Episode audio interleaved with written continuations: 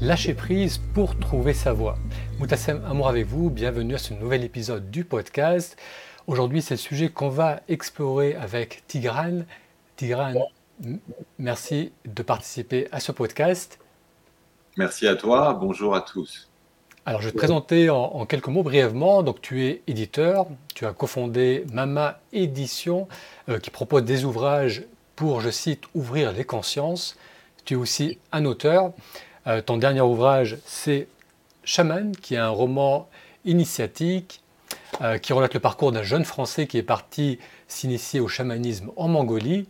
Alors j'ai lu euh, le premier tome et on va explorer ensemble cette notion de lâcher prise dans le chamanisme. Et donc là on fait tout juste connaissance, même si j'ai eu le plaisir de lire de nombreux ouvrages de ta maison d'édition. en lisant un peu sur ton parcours, j'ai vu que tu as étudié de près des musiques sacrées, les musiques traditionnelles. Euh, moi, c'est un sujet qui, euh, c'est aussi, je suis très sensible aussi à ces musiques. J'ai eu la chance de participer au, euh, Festival de musique sacrée à Fès, je crois que c'était en 2005. Et j'ai toujours été surpris à quel point des musiques avec des sonorités différentes, avec des instruments qu'on n'a pas l'habitude d'écouter, avec un langage qu'on ne comprend pas, comment ces musiques peuvent nous toucher aussi profondément. Donc, qu'est-ce Qu'est-ce que toi t'attire dans ces musiques? Comment ça a été Comment tu as découvert les musiques sacrées, les musiques traditionnelles? Alors, euh, les musiques sacrées, euh, comme les musiques traditionnelles, peuvent, euh, au-delà de la culture dont on vient, bien sûr toucher un fond commun ou faire résonner un certain chant. C-H-A-M-P, parfois par le chant C-H-A-N-T.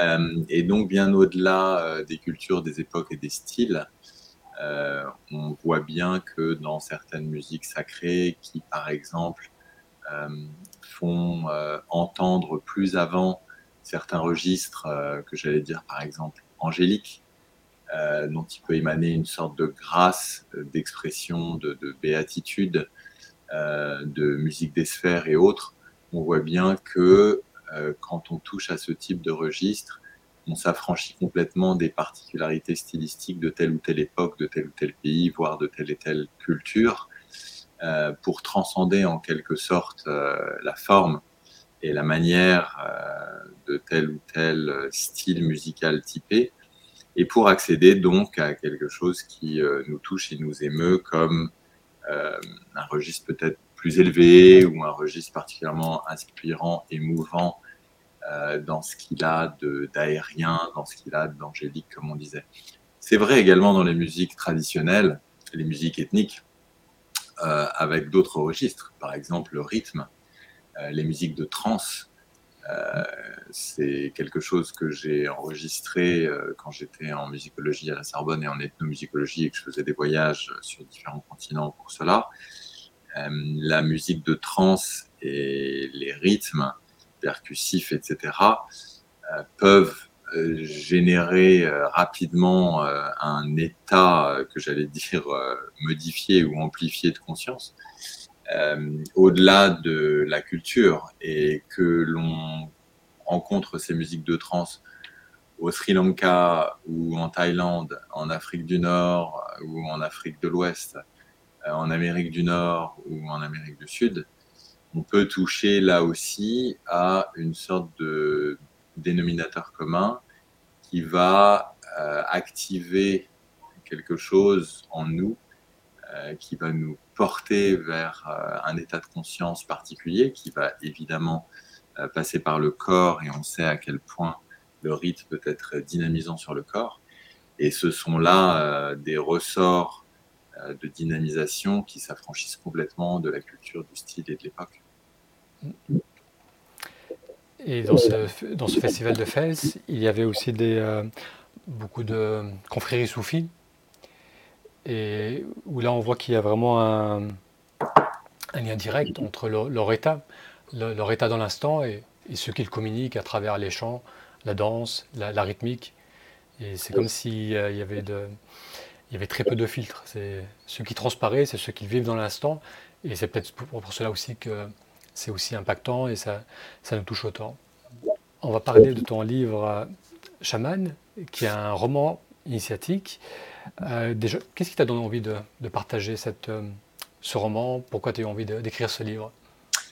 Alors, c'est ce, conte initiatique, c'est donc une, trilogie, hein, puisque tu parlais du, tome 1, et en fait, il y, a, trois volumes. donc, une trilogie de, contes initiatiques. Euh, pour être très franc, je n'ai pas vraiment planifié quoi que ce soit. J'y suis pas pour grand chose. Euh, j'aurais plutôt l'humilité et la transparence de dire que euh, je n'ai pas commencé avoir envie de partager une expérience personnelle, certes en partie autobiographique et en partie transposée dans, dans, ces trois contes initiatiques de la trilogie. Donc, c'est quelque chose qui m'est tombé dessus donc, euh, tomber dessus, ça veut dire que, bien sûr, on a euh, le libre arbitre et la possibilité de, dire non. Euh, mais d'abord, c'est tellement bon qu'on n'a qu'une envie, c'est de dire oui. Et puis ensuite, l'envie de partager vient très naturellement, puisque si c'est bon pour soi, on peut parfois avoir l'impression d'être porté une fois qu'un recul se met en place, une fois que l'expérience d'écriture se répète, que l'inspiration se déploie, que les personnages euh, prennent corps, que la trame narrative, euh, les récits de rites de passage, d'initiation chamanique, de transmission, entrelacés également ici d'une histoire d'amour, donc euh, une quête spirituelle, mais également une quête amoureuse, vous font tellement de bien qu'on finit par imaginer avec délice que ça pourrait faire beaucoup de bien à d'autres. Euh, donc, c'est pas vraiment une décision consciente de ma part, mais plutôt euh, la réception d'une écriture, d'une inspiration, dont je ne savais même pas en écrivant le premier tome qu'il allait en avoir un deuxième et un troisième. Et donc, tu disais qu'il y avait de l'autobiographie et euh, de la fiction. Qu'est-ce que tu as amené de toi dans C'était toute une l'expérience de toute une vie ou c'était ce sont des expériences passées, euh, récentes que tu as voulu euh, mettre sur le papier ou c'est vraiment une accumulation de toute une vie euh? Alors tel qu'on le lit, c'est l'accumulation de, toute une vie, comme tu dis, en tout cas d'une cinquantaine d'années quasiment. tel que tu le, décris, oui, on pourrait dire qu'il y a deux trames principales. La première trame au présent qui se passe en Mongolie aujourd'hui, euh, c'est le condensé de diverses expériences dans différentes cultures, avec différents maîtres, différents chamans, euh, différentes traditions, différentes cérémonies, des rituels, etc. Euh, qui, que j'ai connu entre en gros 20 et 26, puis entre 26 et 38, puis entre 38 et 50, en gros, pour faire simple en termes de, cycle, et qui m'a amené euh, aussi bien en, Thaïlande, euh, au Sri Lanka, en Indonésie, à Bali, en Russie, en Europe de l'Est, en Europe du Nord, en Afrique de l'Ouest, en Afrique du Nord, en Amérique du Nord, sur les îles, euh, en Amérique du Voilà, donc des chamans colombiens, péruviens, des chamans tuva, sibériens, etc. etc. Donc euh, là, il y a effectivement en Mongolie, d'où la forme du conte, euh, le, rassemblement de ces, cette trentaine d'années d'expérience, d'apprentissage. Euh, et bien que cela reflète des, des, rites, des cérémonies, des moments, des épreuves, des transmissions, des découvertes, bien que cela reflète tout ça et que ces expériences me soient arrivées, elles sont transposées, c'est-à-dire que on a là, plutôt qu'un journal de bord qui s'étale sur 30 ans et plusieurs continents, une action euh, romanesque, entre guillemets, qui est euh, rassemblée dans la Mongolie aujourd'hui, et c'est le corps principal du livre. Mais il y a une deuxième trame, qui sont les flashbacks, les souvenirs d'enfance, les réminiscences de mémoire, les, les retours en arrière sur euh, certaines expériences clés, notamment des expériences spontanées euh, qui ont commencé pour moi euh, aussi loin que je m'en souvienne vers 6 ans. Maintenant, ça a peut-être commencé avant et peut-être, je n'ai pas complètement le souvenir, pour des expériences plus discrètes ou plus subtiles.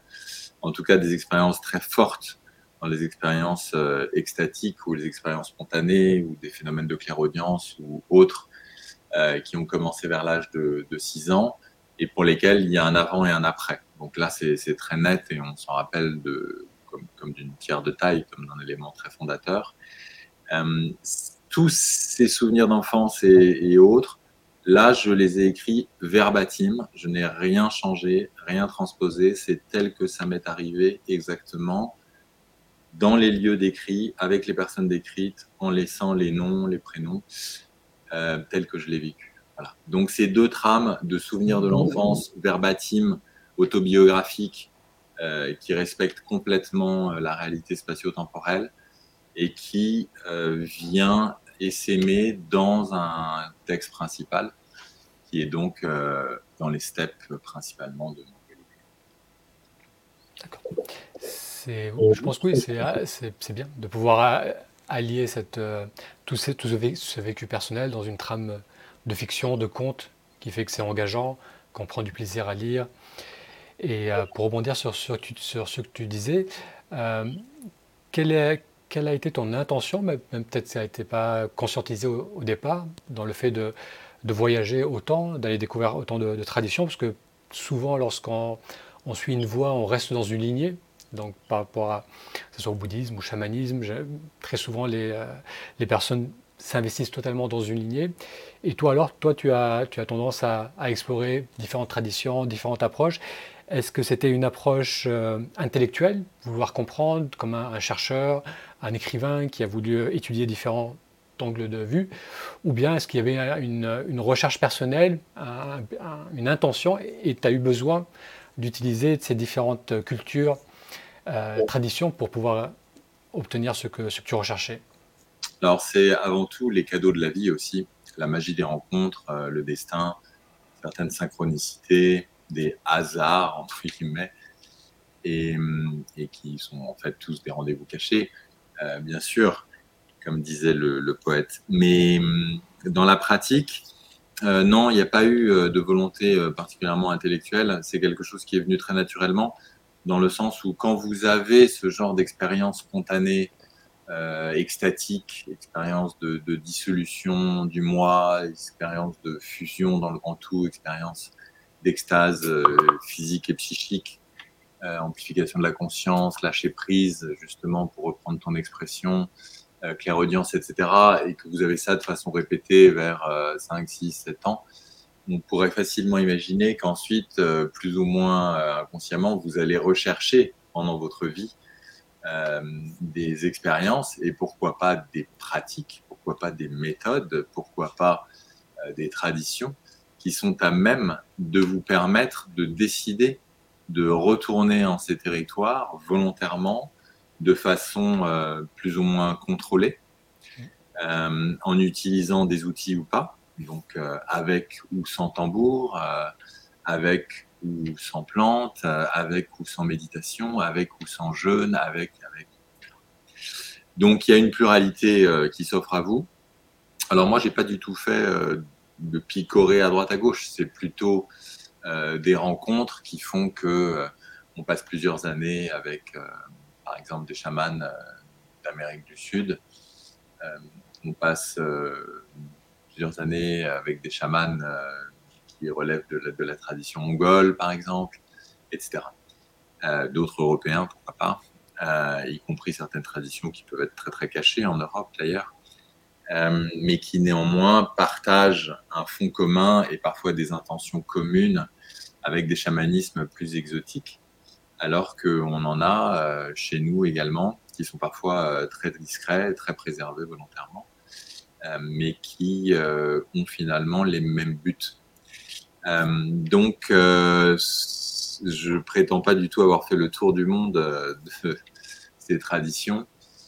les choses se sont présentées comme elles sont et m'ont emmené dans ces différents pays d'Afrique, Afrique du Nord, Thaïlande, Sri Lanka, Indonésie, Bali, Amérique du Nord, Europe, Russie, etc.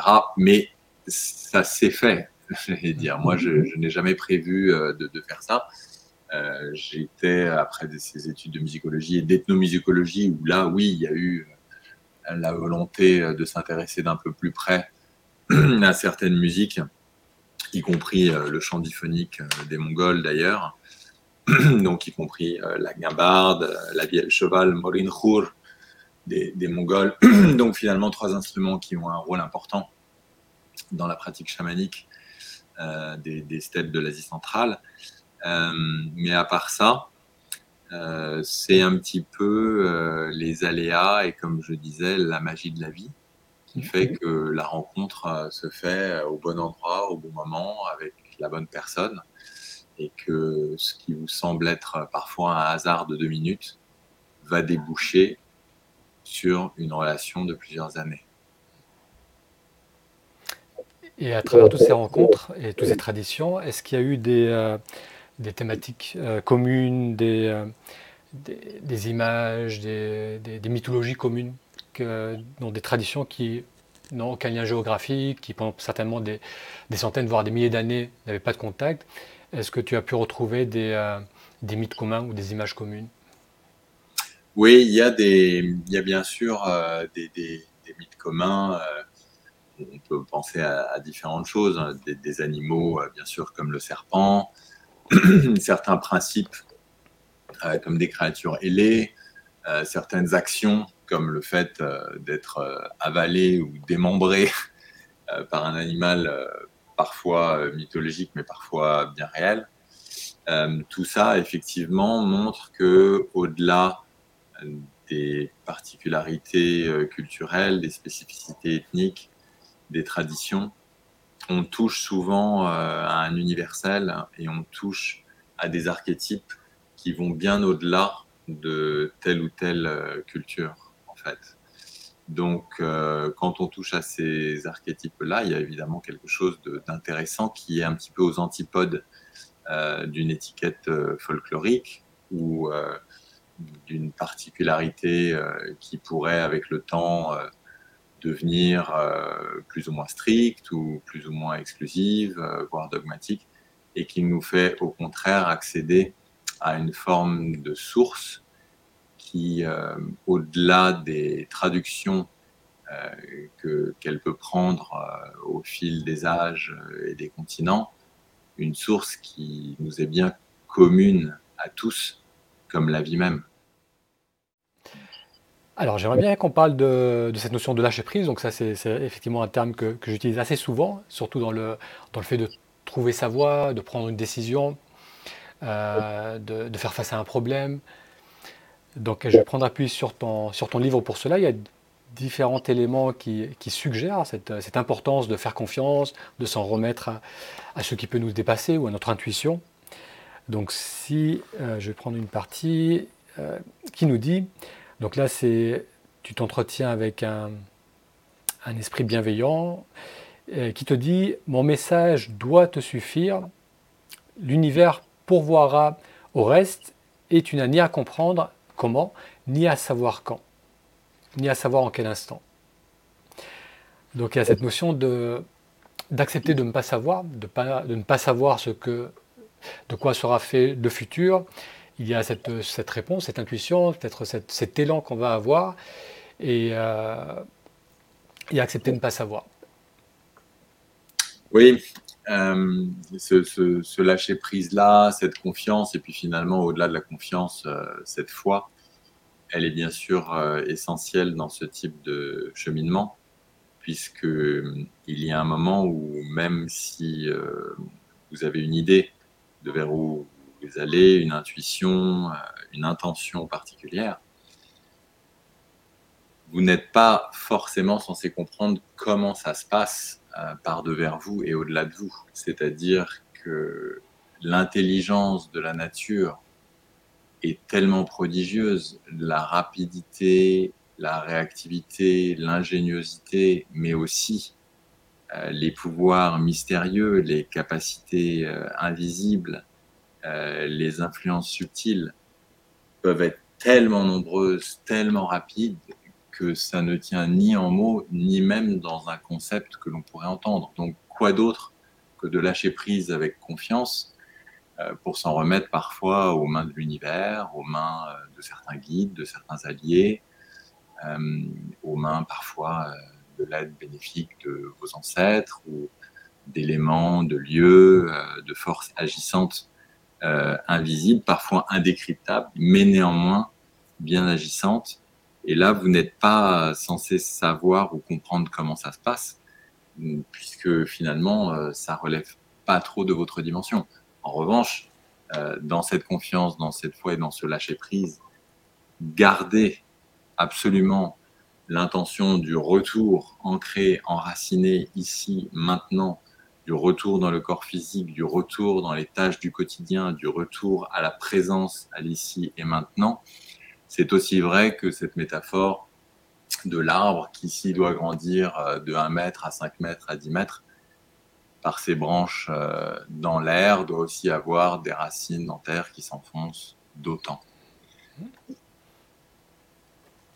Donc il y a ce, lâcher prise ou cette, euh, le fait de se remettre à, à, toutes ces forces extérieures, tu, comme tu, tu le notais, et, faire confiance dans le, et avoir foi dans le processus. Et après, il y a aussi, tu, lâches aussi, tu évoques aussi cette notion de faire confiance en lâchant prise par rapport cette, cette fois-ci au passé, donc, c'est-à-dire accepter de se retrouver hors de sa zone de confiance, accepter de perdre pied, accepter de perdre le contrôle. Et tout à l'heure, tu parlais de, de, cette, de ces mythes des animaux qui, dévorent. Et dans, la partie du livre où tu es confronté à un dragon, euh, je vais lire cet extrait.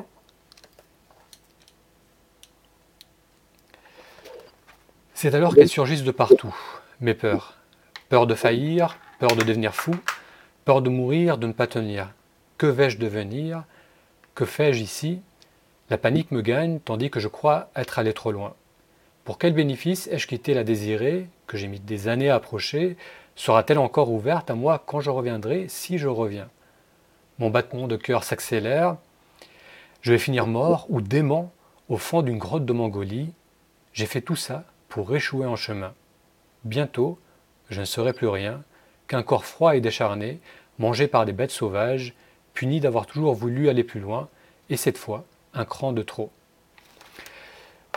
Donc ça, c'est quelque chose que j'ai pu rencontrer, que, euh, un retour que j'ai aussi souvent des personnes avec qui je, discute. On peut avoir des, projets, on peut vouloir se lancer dans l'inconnu, et il y a euh, cette peur de jusqu'à où je vais, jusqu'à quoi je suis prêt à euh, sacrifier, euh, jusqu'à quel point je suis prêt à, sortir de ma zone de confort, à perdre, à, abandonner mes appuis.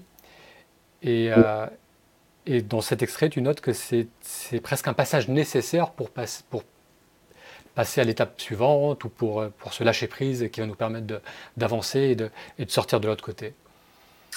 Oui, parce qu'il y a lâcher prise et lâcher prise. C'est-à-dire que on peut euh, lâcher prise sur euh, une petite baguette euh, du quotidien qu'en fait on est parfaitement capable d'enjamber. Et puis, se, voilà, se faire une raison. Et, et puis, il y a des lâcher prises qui sont un petit peu plus ambitieux, qui sont des, challenges parfois parce que ça réclame de lâcher prise davantage sur ses croyances, on contrôle certaines caractéristiques de votre mode de fonctionnement, voire sur votre zone de confort, comme tu disais. Euh, on peut, dans la graduation, aller encore plus loin, lâcher prise euh, sur l'ego et pas seulement un lâcher prise euh, agréable, comme on pourrait l'imaginer quand on se relâche, qu'on fait le vide, qu'on se relaxe, etc. Mais un lâcher prise plus profond, c'est-à-dire ne plus compter sur cet ego pour être le pilote du véhicule et le congédier, en tout cas temporairement, euh, ce qui peut être vécu comme une petite mort, en fait, puisque c'est ça dont on parle derrière, entre les. C'est un lâcher prise jusqu'où? Jusqu'à la peur de mourir et finalement le fait de s'en affranchir. Or, est-ce qu'on va s'affranchir de la peur de mourir avec euh, un petit lâcher prise par rapport à un événement euh, du quotidien qu'on enjambe facilement? Pas forcément. En revanche, quand il ne s'agit pas euh, d'une secousse, d'une vaguelette que vous pouvez enjamber ou d'une vague un peu plus grande mais que vous pouvez surfer, et que vous vous retrouvez dans certains rites de passage, dans certaines cérémonies, face à un véritable tsunami, Là, vous n'avez pas le choix. Vous ne pouvez pas enjamber cette vague. Vous ne pouvez pas non plus la surfer. Elle va tout emporter sur son passage. Temporairement, bien sûr. C'est-à-dire que l'ego reviendra. L'ego renaîtra. De cette petite mort, on connaîtra ensuite une renaissance. Mais néanmoins, ce moment-là est un lâcher-prise total. Et ce lâcher-prise total veut dire que vous acceptez finalement de mourir. Donc cette peur de mourir, il faut bien l'affronter dans une situation comme cela, puisqu'il y a un moment où vous croyez vraiment, des pieds à la tête, que vous, allez mourir. Plus que ça, dans certains rites, dans certaines cérémonies, on pourrait presque dire que vous mourrez. C'est-à-dire qu'à partir du moment où le corps ne répond plus du tout, à partir du moment où vous êtes même appelé à sortir du corps ou à être éjecté hors du corps, vous vivez sur l'instant une petite mort. Mais sur le moment, ça n'est pas une petite mort, c'est la mort tout court. Parce que dans ces moments, évidemment, il n'y a plus que du présent. Vous n'êtes pas là dans une trame linéaire avec un ego qui va se rappeler que avant et puis pendant et puis il y aura après et puis je vais revenir et puis j'ai déjà vécu ça ou j'ai déjà lu donc ça va bien se passer. Non, puisque par définition, quand la vague est si haute et que euh, ça n'est pas l'ego, ça n'est pas le mental qui va vous permettre euh, d'accompagner le mouvement, que vous ne pouvez rien contre et que ce serait catastrophique de chercher à faire quoi que ce soit contre. Il faut donc lâcher prise puisque l'ego serait peut-être le premier candidat à essayer de faire quelque chose contre ou à se crisper pour résister à ce mouvement qui nous dépasse et qui nous invite par la foi, parce que là c'est plus une question de confiance, à se laisser aller dans les bras de Dame Nature, j'allais dire, ou du Grand Esprit, peu importe comment vous appelez ça après, que vous soyez croyant ou pas, ça touche à quelque chose de plus universel. Et dans cette forme d'abandon au bon sens du terme, euh, on s'en remet à plus grand que soi. Donc oui, euh, vous vous affranchissez de fait d'une certaine peur de mourir, puisque sur le moment, en ne vivant ce passage qu'au présent, non seulement vous lâchez les commandes, mais littéralement, vous vivez la dissolution de l'ego. Et cet ego, quand il disparaît complètement, eh bien, en quelque sorte, il est mort. Il est mort. Ça ne veut pas dire qu'il ne va pas revenir, mais il va revenir comme euh, un bouddhiste pourrait vous décrire euh, un cycle des réincarnations, où à un moment, euh, bah, quelqu'un est mort et puis il reviendra dans une autre vie. Alors, cet ego va revenir dans cette vie-ci, mais à un autre moment, une heure après, une demi-heure après, deux heures après. Qu'est-ce que ça vous apprend? Beaucoup, beaucoup de choses. Puisque hum, ça veut dire que vous existez tout d'un coup en dehors de l'ego. Donc, euh, cette dimension de la conscience et du mental qui parfois abuse de son pouvoir ou se prétend être le seul maître à bord, le seul pilote du véhicule, est très très relativisé tout d'un coup euh, dans son essence, dans sa dimension, euh, dans sa multidimensionnalité par rapport à ce qui prend le relais. Et ce qui prend le relais est parfois une intelligence du corps, ça peut être la respiration, c'est parfois quelque chose de plus spirituel, ça peut être euh, une énergie du cœur, l'âme, un surmoi une multidimensionnalité de votre esprit qui complète des couches qui ne faisaient pas du tout partie de l'ego justement et qui vous révèle dans une ampleur et dans une complétude bien supérieure. Oui, excuse-moi, il y a un mot que j'aime bien que tu as dit euh, et qui est très simple et qui, qui peut être vécu corporellement, c'est cette notion de, décrispation, euh, d'ouverture.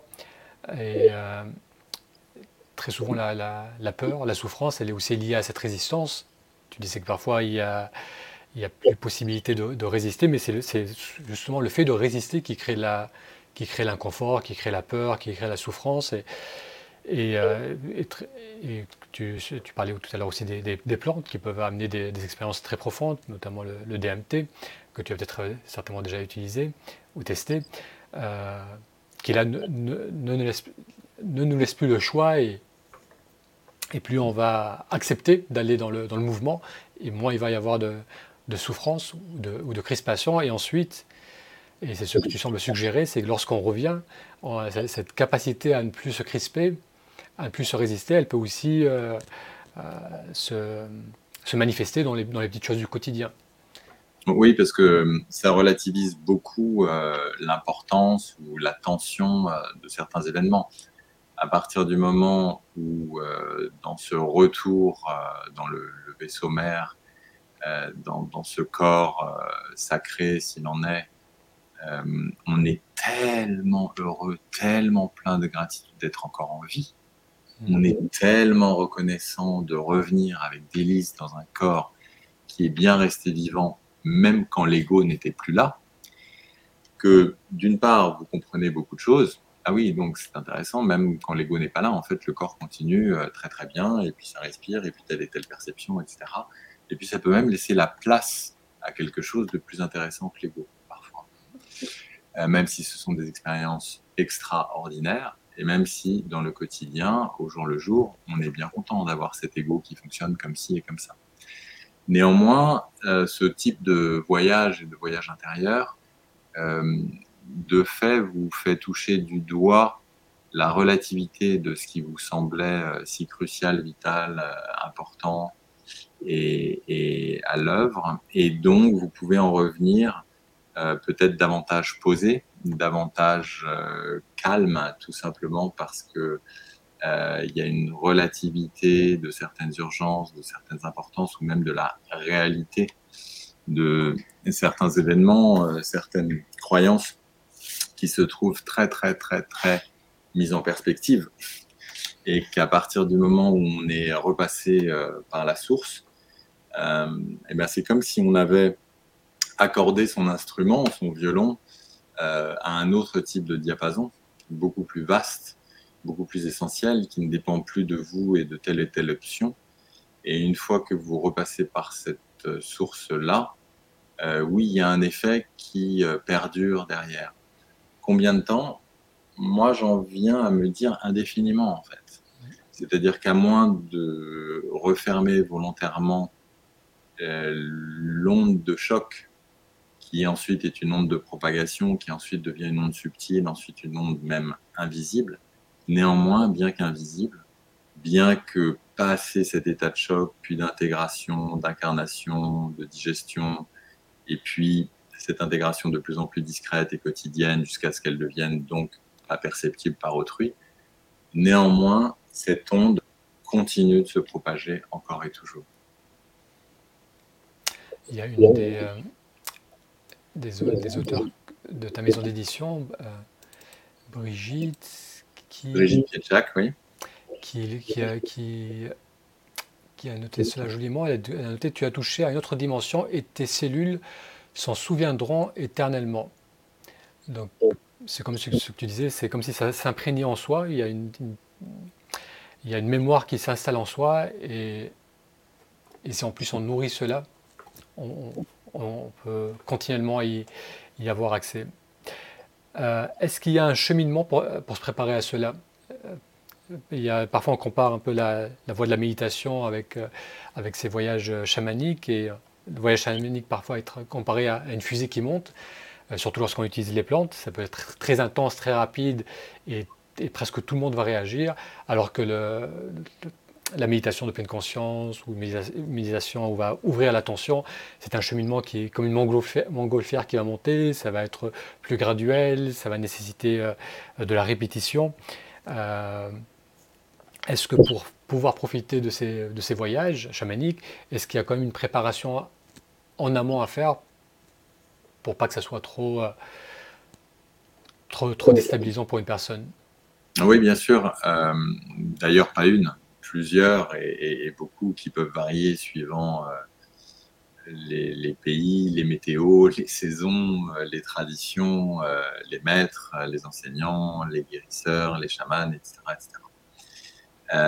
bien sûr, euh, moi, je me sentirais pas du tout euh, assez expert ou habilité à préconiser quoi que ce soit en la matière, loin de là.